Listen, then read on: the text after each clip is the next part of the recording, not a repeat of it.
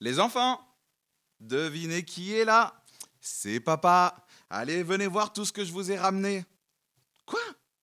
Oui, je sais, il est tard, mais j'étais qu'un gros client, je ne pouvais pas rater ça. Attends, attends, t'es gentil, cette maison, elle ne va pas se payer comme ça, toute seule. Oui, toujours en déplacement. Non mais je rêve, je, je, me casse le dos pour votre bonheur, pour ton coiffeur à 150 balles. Regarde autour de toi. Ce canapé scandinave que je t'ai offert, tu le voulais, non? Dyson, Thermomix, regarde autour de toi. Je me tue au boulot, regarde tout ce que tu as. Et les enfants te voient peu, ils manquent de rien, ils ont tout, va voir dans leur chambre, c'est Disneyland. Ils sont dans le privé. Je me mets en quatre pour ce foyer, pour vous faire plaisir. Et c'est comme ça que tu me remercies, après tout ce que j'ai fait pour toi et pour vous.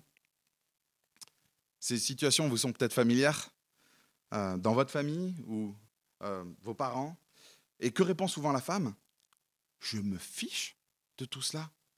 Ce canapé, il aurait pu coûter la moitié moins. Ce que je veux, c'est que tu sois assis dessus et qu'on discute et que tu m'écoutes. Écoute-moi. Ce qui me fait plaisir, c'est pas tes cadeaux. Ce qui fait plaisir aux enfants, c'est pas les cadeaux, c'est ta présence, c'est la relation. Et je n'ai caricaturé qu'à peine combien de foyers sont dans ces schémas-là. Et ce n'est peut-être pas votre cas euh, dans, dans votre maisonnée, mais c'est souvent de cette façon qu'on se comporte avec Dieu. On croit qu'on fait 12 000 choses pour lui que la relation va bien, mais en réalité, c'est une coquille. On n'écoute pas Dieu, on ne fait pas ce qu'il veut, et c'est de la façade. Et ce que nous enseigne le texte de ce matin, c'est que Dieu, l'Éternel, préfère notre écoute et notre obéissance à sa parole plutôt que tous nos services, plutôt que tous nos sacrifices. Dieu a parlé et il prend vraiment au sérieux notre comportement devant sa parole. Ce que nous en faisons, est-ce que nous l'écoutons d'une oreille ou est-ce que nous l'écoutons attentivement et lui obéissant? Et les enjeux sont énormes, et euh, Joe vient de le rappeler, Jonathan vient de le rappeler, et Saül, dans ses 35 versets, il nous rappelle qu'il en va de notre destinée, qu'il en va de notre avenir. Notre avenir dépend de ce que nous faisons de la parole de Dieu. Alors si vous êtes parachuté ce matin en plein milieu de cette histoire, euh, j'aimerais juste vous rappeler qui est Saül. Saül, c'est un roi, il y a à peu près 3000 ans, que le peuple d'Israël avait voulu à sa tête. Et Samuel, lui, c'est un prophète, c'est quelqu'un qui parle de la part de Dieu, l'Éternel. Et c'est lui, Samuel, qui avait mis en place Saül au pouvoir. Et le peuple, il n'aurait vraiment pas dû vouloir un roi à sa tête, un roi humain, parce qu'il avait déjà l'Éternel. Il avait déjà Dieu qui régnait sur lui. Mais il leur avait accordé ce roi, mais il les avait avertis. Ok, voici votre roi, Saül, mais sachez qu'il ne vous libérera de vos ennemis que vous sortirez de toutes ces impasses qu'à condition qu'il m'obéisse et qu'il reste attaché à ma parole.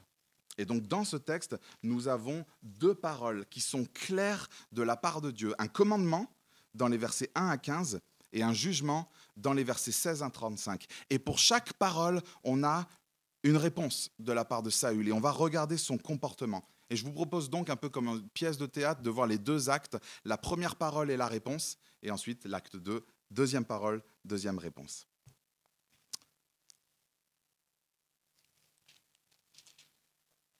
Verset 1, lisons ensemble. Samuel dit à Saül, C'est moi que l'Éternel a envoyé pour te consacrer par onction comme roi sur son peuple, sur Israël. Écoute donc les paroles prononcées par l'Éternel. Voici ce que dit l'Éternel, le Maître de l'univers. Je me souviens de ce que les Amalécites ont fait à Israël lorsqu'ils lui ont barré le chemin à sa sortie d'Égypte va maintenant frapper les Amalécites, vouer à la destruction tout ce qui leur appartient. Tu ne les épargneras pas et tu feras mourir hommes et femmes, enfants et bébés, bœufs et brebis, chameaux et ânes. Voilà exactement le genre de passage sur lequel de nombreuses personnes trébuchent. Et ça se comprend. Quel Dieu ferait ça, ce qu'on vient de lire? C'est le genre de passage d'ailleurs que de nombreuses personnes citent en disant Mais j'ai pas du tout envie de croire en ton Dieu. Regarde ça Vous les voyez, ces passages? Le problème, c'est que ces personnes-là, et je les comprends, ont lu quelques bribes de, la Bible, ils ont un peu feuilleté, ils sont tombés sur ces histoires, et il nous faut un petit peu de contexte. Imaginez-vous en balade, fin de journée, gros soleil fatigue. vous n'en pouvez plus, et puis, faute d'attention, vous ne voyez plus vos enfants, vous, vous les appelez, et puis rien, vous... Ah, mais ils étaient derrière, et puis vous, vous vous retournez, vous revenez sur vos pas en les appelant, et d'un coup, vous découvrez vos enfants par terre, poignardés. Et on retrouve le coupable plusieurs jours après. Que souhaiteriez-vous? Qu'est-ce que le commun des mortels souhaiterait? Un mot. Justice. Justice totale. Que justice soit faite. Eh bien, c'est exactement ce que Dieu, le maître de l'univers, a fait envers les Amalécites. C'est exactement ce que eux fait au peuple juif alors qu'ils sortaient d'Égypte. Et je lis en Deutéronome, on peut l'afficher, Deutéronome 25, versets 17 à 18. Souviens-toi de ce que t'a fait Amalek sur le chemin de votre sortie d'Égypte, la façon dont il est venu à ta rencontre sur ton parcours, et sans aucune crainte de Dieu, il est tombé par derrière sur toi, sur tous ceux qui se traînaient les derniers, pendant que tu étais toi-même fatigué et épuisé. Et ceux qui se traînaient les derniers étaient entre autres les enfants, et on le sait avec ce verset 33 de notre texte. Quand Samuel il vient voir le roi des Amalécites, qu'est-ce qu'il lui dit à la fin pour le tuer? Il lui dit de même que ton épée, verset 33, a privé des femmes de leurs enfants, de même ta mère sera privée d'un fils. Ce que ce texte nous apprend, c'est que le Dieu de la Bible est juste et il fait justice. Et preuve supplémentaire qu'il est juste, regardez au verset 6, il épargne les Kéniens, un autre peuple. Pourquoi Regardez la deuxième moitié du verset 6, il les épargne. En effet, vous avez fait preuve de bonté envers tous les Israélites lorsqu'ils sont montés d'Égypte. Il épargne ceux qui ne sont pas coupables. Et il se venge de ceux qui sont coupables. Dieu est juste. Vous savez, devant, devant certaines maisons, les propriétaires veulent protéger leur, leur propriété, leur bien, ce qui leur appartient, et ils mettent une pancarte. Attention, chien méchant. Vous savez ce que Dieu met devant son peuple, devant ceux qui lui sont chers, devant l'enclos de ses brebis? Il met une pancarte Attention, Dieu juste. Et voilà d'où vient notre réconfort. Devant l'injustice de ce monde, devant l'injustice que nous voyons autour de nous, nous savons, parce qu'il l'a montré et à chaque fois il l'a fait, Dieu fait justice. Et nous savons donc, c'est notre réconfort, qu'il fera justice pour le mal qui pour l'instant est impuni sur cette terre. Revenons à Saül, l'ordre qu'il reçoit de la part de Dieu et on ne peut plus clair. Il n'y a pas besoin de commentaires bibliques, pas besoin de logiciels bibliques ni d'interprètes pour comprendre sa mission. Il doit vouer à la destruction tout ce qui appartient à Amalek. Verset 7, Saül se met en route. Saül porta des coups, je lis, verset 7, donc à Amalek, depuis Avila jusqu'à Shur, qui fait face à l'Égypte. Il captura Agag, roi d'Amalek, vivant, et il voit à la destruction tout le peuple en le passant au fil de l'épée. Mais Saül et le peuple épargnèrent Agag ainsi que les meilleures brebis, les meilleurs bœufs, les meilleures bêtes de la seconde portée, les agneaux gras et tout ce qu'il y avait de bon. Ils ne voulurent pas le vouer à la destruction. En revanche, ils exterminèrent tout ce qui était sans valeur et chétif. L'ordre est clair et la désobéissance de Saül aussi, une désobéissance, euh, vous allez voir, fausse, floue, maquillée. Et nous, on a envie de se dire, mais c'est pas trop grave. Et relis David, il a presque obéi à tout il a presque tout fait ce qu'il lui était demandé. Juste le, roi qui est vivant et il a épargné quelques bestioles. Et on a envie d'être compatissant avec Saül parce qu'on est un petit peu pareil. Dieu, on, lui obéit presque à tout et nos quelques écarts, ce n'est pas bien grave. On n'est pas non plus en train de renier Dieu, non? Laissons plutôt Dieu nous dire ce qu'il en est. Verset 10. L'Éternel adressa la parole à Samuel je regrette d'avoir établi Saül pour roi, car il se détourne de moi et n'accomplit pas mes paroles. Samuel fut irrité et il cria à l'Éternel toute la nuit. Vous voyez ce qu'en pense Dieu? Il est triste. Il, il regrette d'avoir donné Saül comme roi. Alors attention, ce n'est pas un Dieu qui est pris au dépourvu et qui change son but. Non, il change juste le moyen par lequel il va accomplir son but parce que Saül est un rebelle. Dieu n'est pas incohérent ou inconsistant dans ses décisions.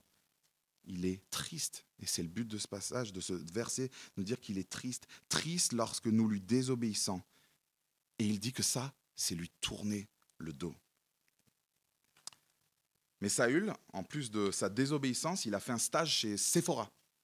euh, et il sait exactement comment maquiller ça. Et regardez, il nous déballe, il nous ouvre sa grosse et grande trousse de maquillage à partir du verset 12.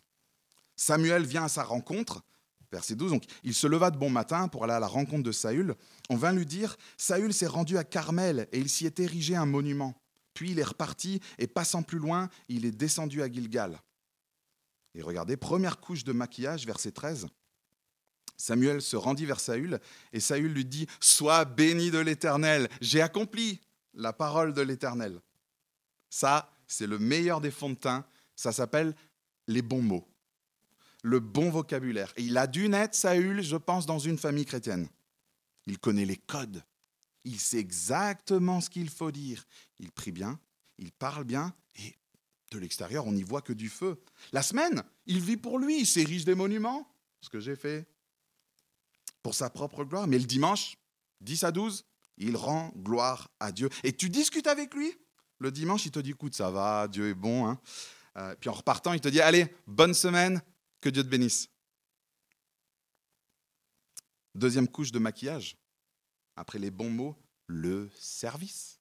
Ah, le service, ça, c'est le blush. C'est le, c'est le gloss. Et c'est la première chose que Saül met en avant en voyant Samuel. Sois béni de l'Éternel, j'ai accompli la parole de l'Éternel. Il, est convaincu, il est convaincu d'obéir à Dieu. Il s'en est, vous savez, avec le temps, il s'en est même persuadé.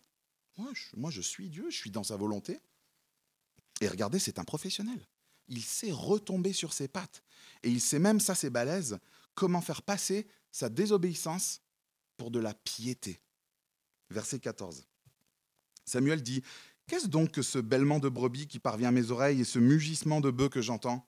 Saül répondit Ils les ont amenés de chez les Amalécites parce que le peuple a épargné les brebis et les meilleurs bœufs afin de les offrir en sacrifice à l'Éternel. Mon Dieu? Non, ton Dieu Vous voyez le, niveau de relation de Samuel, de Saül avec Dieu? À les offrir à l'Éternel ton Dieu. Le reste, nous l'avons voué à la destruction. Que d'intentions nobles, hein mais en réalité, Saül est un rebelle, il n'est pas soumis à Dieu de l'extérieur. Tu crois qu'il sert Dieu? Quel zèle Mais il ne sert pas Dieu, il se sert lui. Il fait, de, il fait le tri dans la parole de Dieu. Il prend des choses. Vous savez, ça s'appelle l'obéissance sélective. On interprète Dieu à notre propre sauce, selon nos petits plaisirs personnels, et hop, maquillage, et on fait passer ça pour de la piété. Est-ce notre cas? Ce garçon, ce pognon, ce salon, cette maison, c'est pour mieux servir Dieu? Vraiment? Troisième couche de maquillage, après les bons mots et le service, rejeter la faute sur les autres. Verset 15. Samuel répondit, ils les ont amenés de chez les Amalécites, parce que le peuple a épargné les meilleures brebis, les meilleurs bœufs, et ainsi de suite. Samuel, euh, lui, il entend le, bœuf qui, qui, bugle. Et Saül, là, il est, devant le fait accompli, il est pris la, la main dans le sac. Et qu'est-ce qu'il dit? Dernière couche de maquillage. C'est le peuple. C'est pas moi. C'est lui qui a fait ça, ce n'est pas moi. Quel est notre réflexe?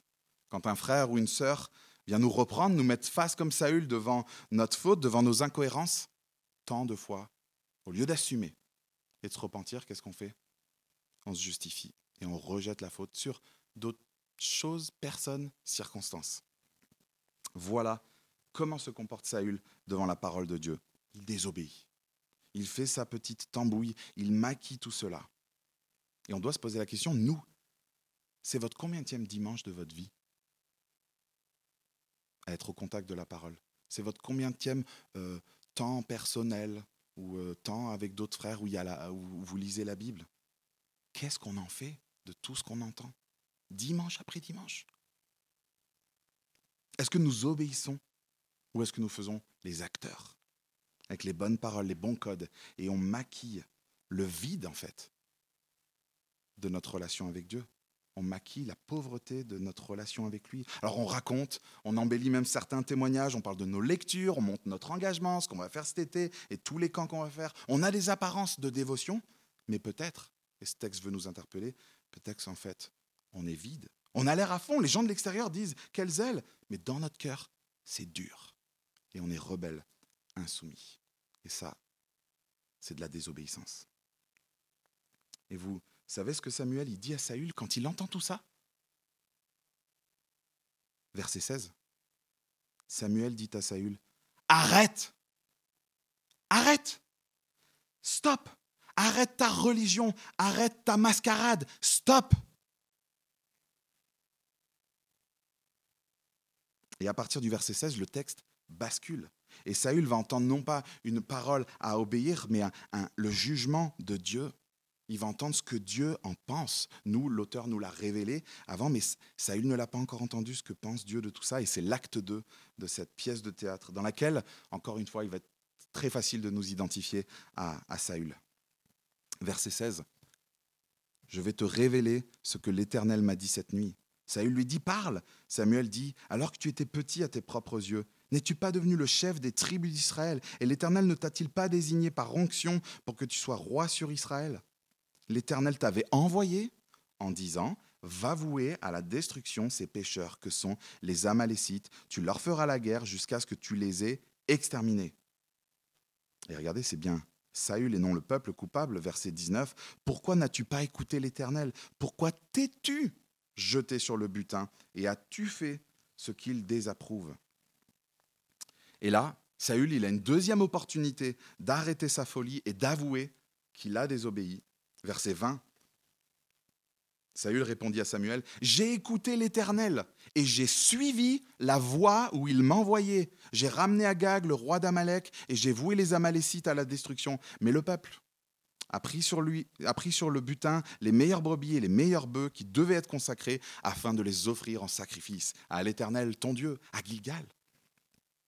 Il est, Saül, il est totalement sourd, il est totalement aveugle. Et pour lui, vous avez lu, verset 20, il, il dit, j'ai suivi la voie où il m'envoyait. Il se croit dans la volonté de Dieu et il croit même que c'est Dieu qui l'a conduit jusque-là. Et ça, ça me fait penser à, de nombreuses personnes que j'ai rencontrées, que vous avez peut-être rencontrées, que j'ai rencontrées dans ma vie qui me disaient Ah, mais Dieu, il m'a vraiment conduit jusqu'ici. Euh, comme les portes se sont ouvertes, c'est fou comme ce travail, ce logement, cette relation. Euh, ah, Dieu est bon, il m'a vraiment conduit. Euh, j'avais vraiment passé du temps dans la prière. En fait, de nombreuses personnes, au mot près, disent ça. J'ai écouté l'Éternel, verset 20, et j'ai suivi la voie où il m'envoyait. Et ces personnes, quand je discutais un peu avec elles, je réalisais qu'en fait, elles étaient juste en train de faire leur petit projet personnel et elles venaient greffer Dieu dessus. Au lieu d'elles vivre pour Dieu, se greffer sur le projet de Dieu, elles venaient le greffer à leur vie, à leur projet personnel, elles le ramenaient dans l'équation. Et elles étaient en train de désobéir à, des, choses immenses, écrites noir sur blanc, et elles avaient transformé le si tu veux être, ton, euh, si tu veux être mon disciple, ce que nous dit le Seigneur, renonce à toi-même, porte ta croix et suis-moi. Ces personnes-là l'avaient remplacé par profite de ta vie, cherche à plaire aux autres et puis ne t'engage pas trop. Voilà le syndrome de Saül. Il est tellement habitué à la désobéissance qu'il ne, la, ne la voit même plus. Que pense Dieu de tout cela? Verset 22.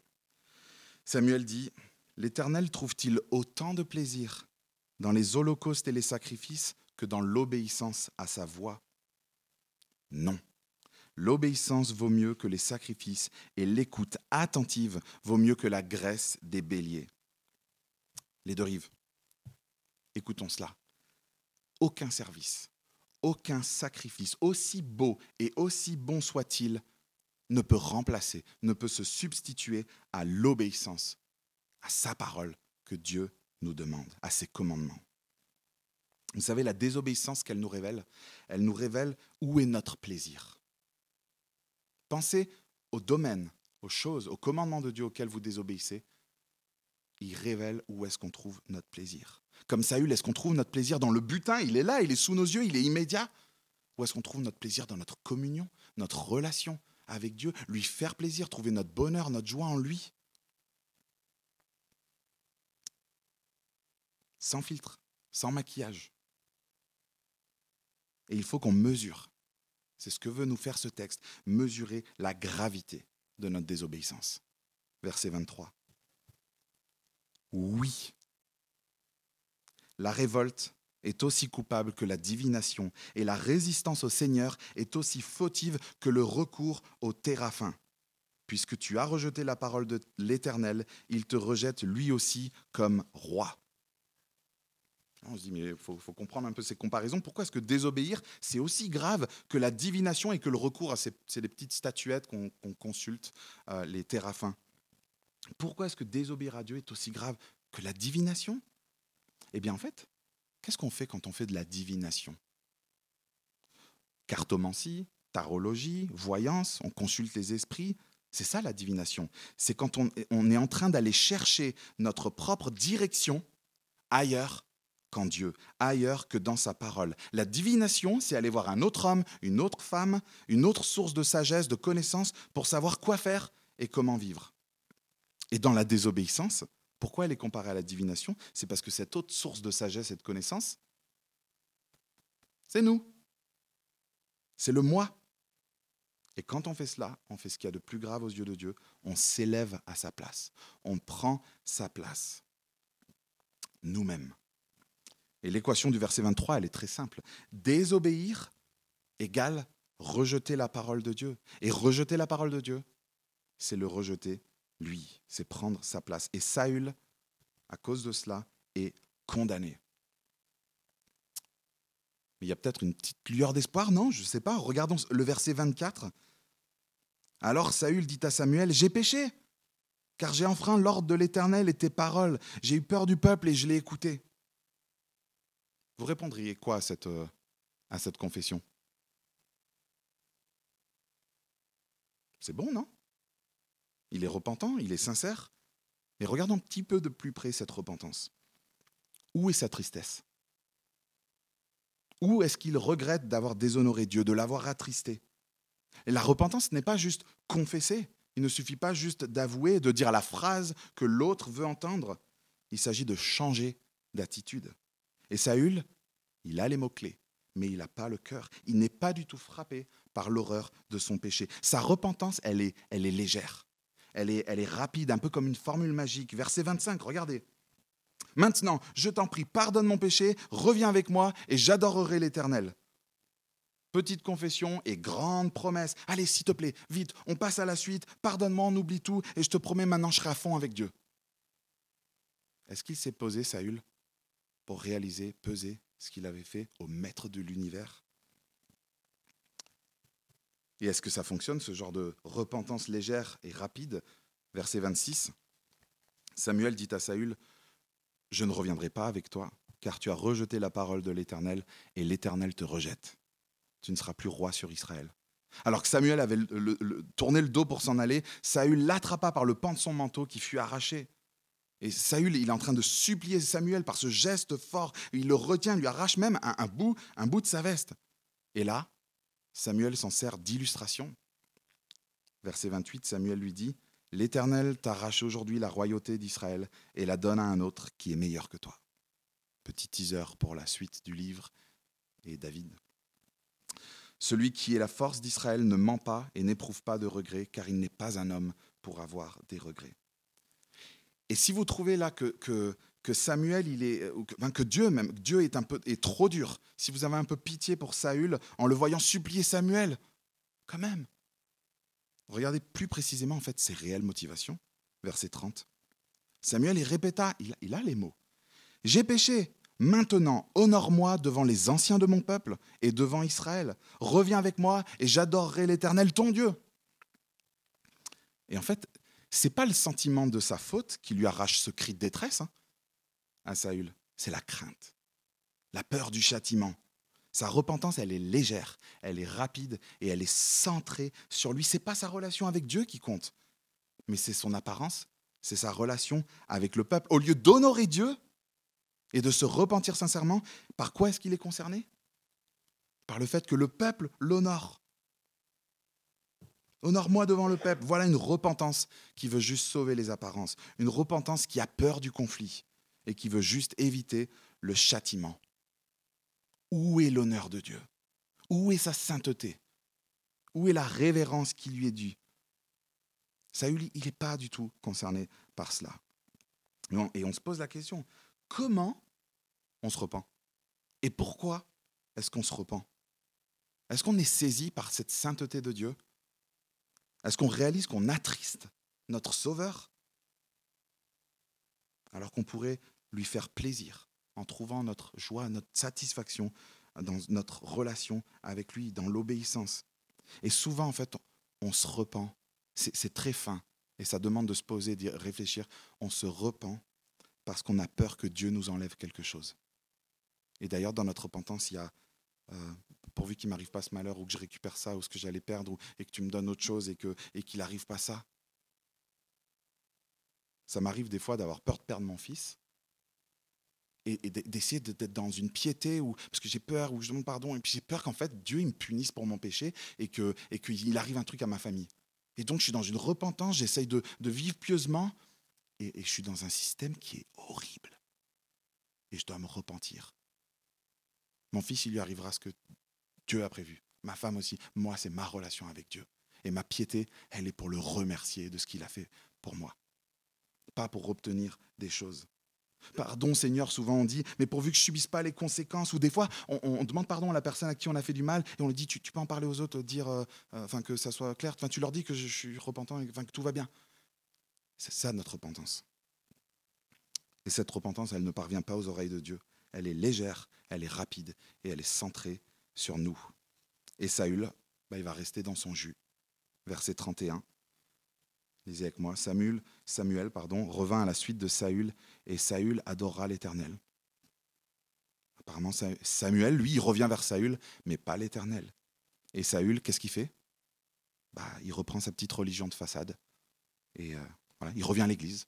Et le problème n'est toujours pas réglé.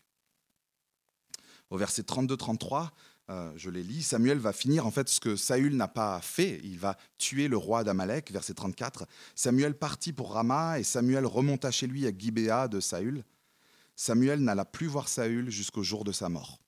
La relation entre les deux est finie. En effet, il pleurait sur lui parce que l'Éternel regrettait de l'avoir établi roi d'Israël. Sa relation avec Samuel est finie et il rentre chez lui, rejeté de Dieu, privé de toutes ses bénédictions. Pourquoi? Parce qu'il a désobéi et parce que derrière, il ne s'en est pas repenti réellement. Voilà comment Saül réagit devant la parole de l'Éternel. Acte 1, Dieu lui donne un ordre et Saül désobéit. Acte 2, condamnation, une parole de condamnation et aucune repentance. Saül est rejeté de Dieu. Et je l'ai répété à plusieurs reprises, notre comportement devant la parole de Dieu est décisif pour nos vies. Dieu préfère notre écoute et notre obéissance à sa parole plutôt que tout notre service, plutôt que tous nos sacrifices. C'est ce qu'il nous demande, c'est ça qui lui fait plaisir. Sans obéissance, tout le reste, tous nos sacrifices ne servent à rien. Ce texte est lourd. Et on, l'entend, on se dit, mais je suis incapable, moi, de cette obéissance. en fait, on est, tous désobéissants à la parole de Dieu. Et j'imagine que tous vous vous êtes retrouvés à un moment donné euh, dans, dans le portrait de Saül, n'est-ce pas? Et à cause de cette désobéissance, on est coupable.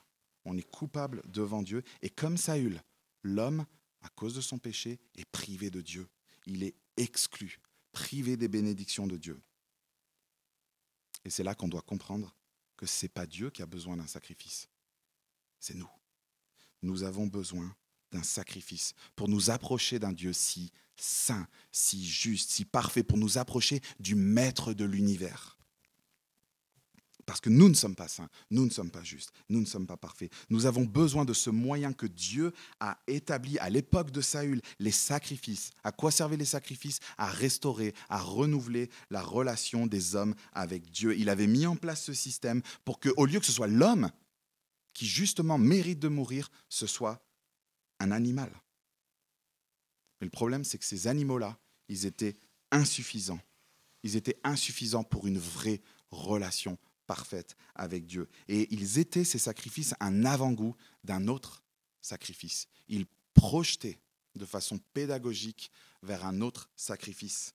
Et là, tous ceux qui ont suivi la série sur le livre aux Hébreux voient de quoi je parle. Jésus-Christ, le sacrifice parfait, celui qui n'a jamais péché, celui qui a toujours obéi. Il est venu pour s'offrir et nous pardonner pour notre désobéissance. Et nous lisons en Hébreu 10, versets 5 à 8. C'est pourquoi, en entrant dans le monde, Christ dit, Tu n'as voulu ni sacrifice, ni offrande, mais tu m'as formé un corps. Tu n'as accepté ni holocauste, ni sacrifice pour le péché. Alors j'ai dit, Me voici. Je viens dans le rouleau du livre. Il est écrit à mon sujet pour faire, ô Dieu, ta volonté. Et versets 10 à 14 de ce chapitre 10. Et c'est en raison de cette volonté de Jésus que nous avons été rendus saints par l'offrande du corps de Jésus-Christ une fois pour toutes.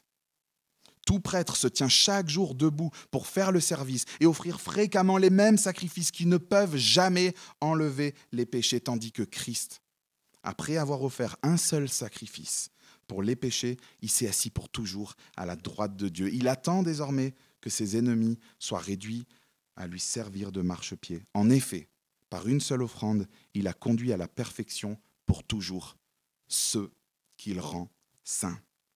Il s'est offert pour nous. Il a payé pour nous. Et il nous a donné, il a, il a obéi pour nous, il nous a donné son obéissance pour que nous soyons gracés, graciés, et que notre salut, pour que notre salut, nous n'ayons plus de sacrifice à faire pour être sauvés, si ce n'est le sacrifice de notre volonté, qui est bien plus difficile. Hein S'offrir à lui, l'écouter, le suivre et lui faire confiance. Je vous lis ce théologien allemand, euh, j'ai trouvé ça sur le net, magnifique. Il dit, en offrant des sacrifices, l'homme n'offre que la chair étrangère des animaux, alors qu'en obéissant, il s'offre lui-même. Il offre sa propre volonté, une louange rationnelle et spirituelle.